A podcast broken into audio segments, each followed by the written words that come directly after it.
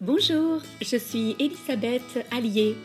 Avec Nathalie Salem, nous avons créé le site elisabethetnathalie.com pour accompagner les femmes qui aspirent à un meilleur équilibre de vie. Nous leur proposons notre double regard, bienveillant, chaleureux, professionnel. Avec nos mini-podcasts, notre intention est de vous partager en une dizaine de minutes une astuce bien-être, une pratique que nous avons testée ou une réflexion pour vivre notre quotidien avec plus de légèreté, de joie et de profondeur. Alors aujourd'hui, j'ai envie de vous parler du pouvoir des mots. Car avez-vous remarqué comme les mots que nous utilisons impactent notre ressenti? On le voit bien quand on se laisse entraîner par notre petite voix qui commente ce que nous disons, faisons, qui nous compare, nous malmène, nous répète que ce n'est pas assez bien, trop ceci, pas assez vite. Notre corps se ferme, se crispe, c'est désagréable et cela peut même parfois être douloureux. La bonne nouvelle, c'est que l'inverse marche aussi. En choisissant des mots doux, apaisants, revigorants, notre corps s'ouvre, se détend, notre mental s'apaise, on se sent bien, pleine d'élan. Greg Braden, auteur américain de nombreux best-sellers, en parle à l'occasion de la sortie de son dernier livre, Code de sagesse. Il a étudié plusieurs sociétés primitives et fait le constat suivant.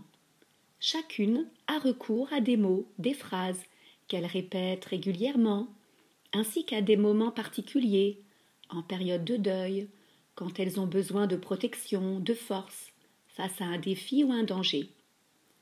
Ces mots prennent différentes formes, prières, mantras, chants. Et non seulement ils créent un ressenti agréable, mais ils ont le pouvoir d'impacter la réalité de ceux qui les prononcent. Et à titre d'exemple, Greg Braden cite la prière de la beauté des Navarros, puissante prière selon laquelle la beauté nous transforme. Et aujourd'hui, on sait en effet que la beauté est capable de modifier la chimie de notre corps. Alors voici un extrait de cette prière, telle une invitation à nous ouvrir à la beauté qui nous entoure. La beauté avec laquelle je vis. La beauté par laquelle je vis.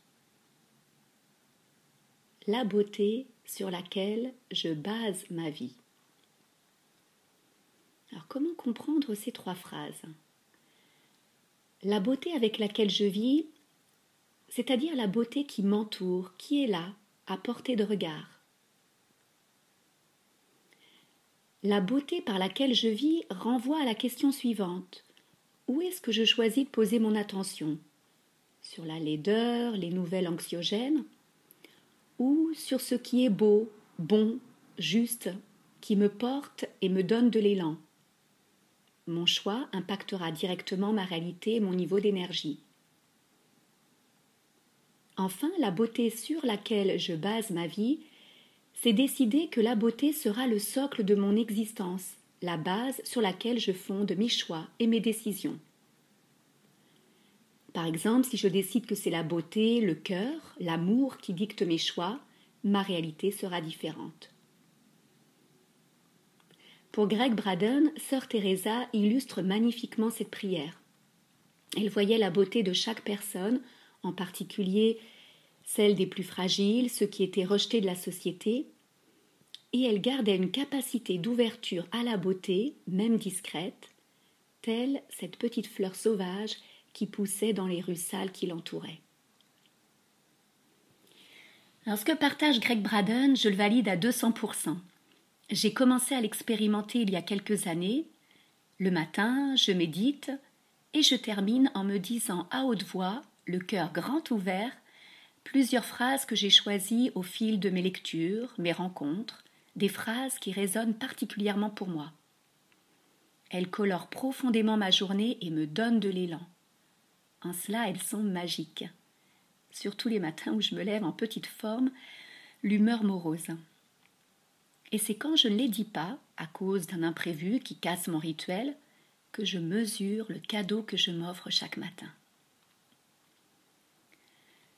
On parle souvent de ce qu'il est important de mettre en place dans notre quotidien pour vivre bien, dormir suffisamment, manger équilibré, faire de l'exercice, du sport, éviter trop d'écrans, cigarettes, alcool. On parle surtout de ce qui fait du bien à notre corps et moins de ce qui nourrit notre esprit et notre cœur. Pour moi, ces mots, ces phrases que je me répète chaque matin sont la nourriture de mon esprit et de mon cœur. Elles sont mes alliées précieuses pour vivre avec tout ce que j'ai à vivre qui est difficile, déception, contrariété, doute, stress, fatigue, défis, et j'en passe. Et nous avons toutes et tous des mots qui ouvrent notre esprit, notre cœur, notre conscience. Cela peut être des citations, des poèmes, des extraits de livres, les paroles d'une chanson qui nous ont émus, interpellés. Dernièrement, c'est Mesdames, le nouvel album de Grand Corps Malade, qui m'a touchée, et sa manière bien à lui d'agencer les mots, embellis par sa voix grave.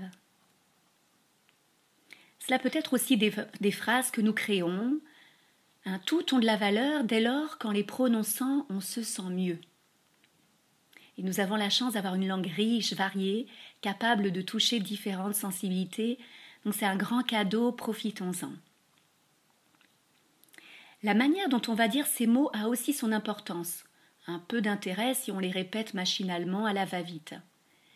Il s'agit plutôt de s'approprier chacun d'eux, les répéter avec le cœur, sentir comme notre cœur s'ouvre, se dilate, avec le cœur et avec le corps, ouvrir la poitrine, sentir euh, la chaleur, la détente dans le corps, sentir notre respiration plus fluide, régulière.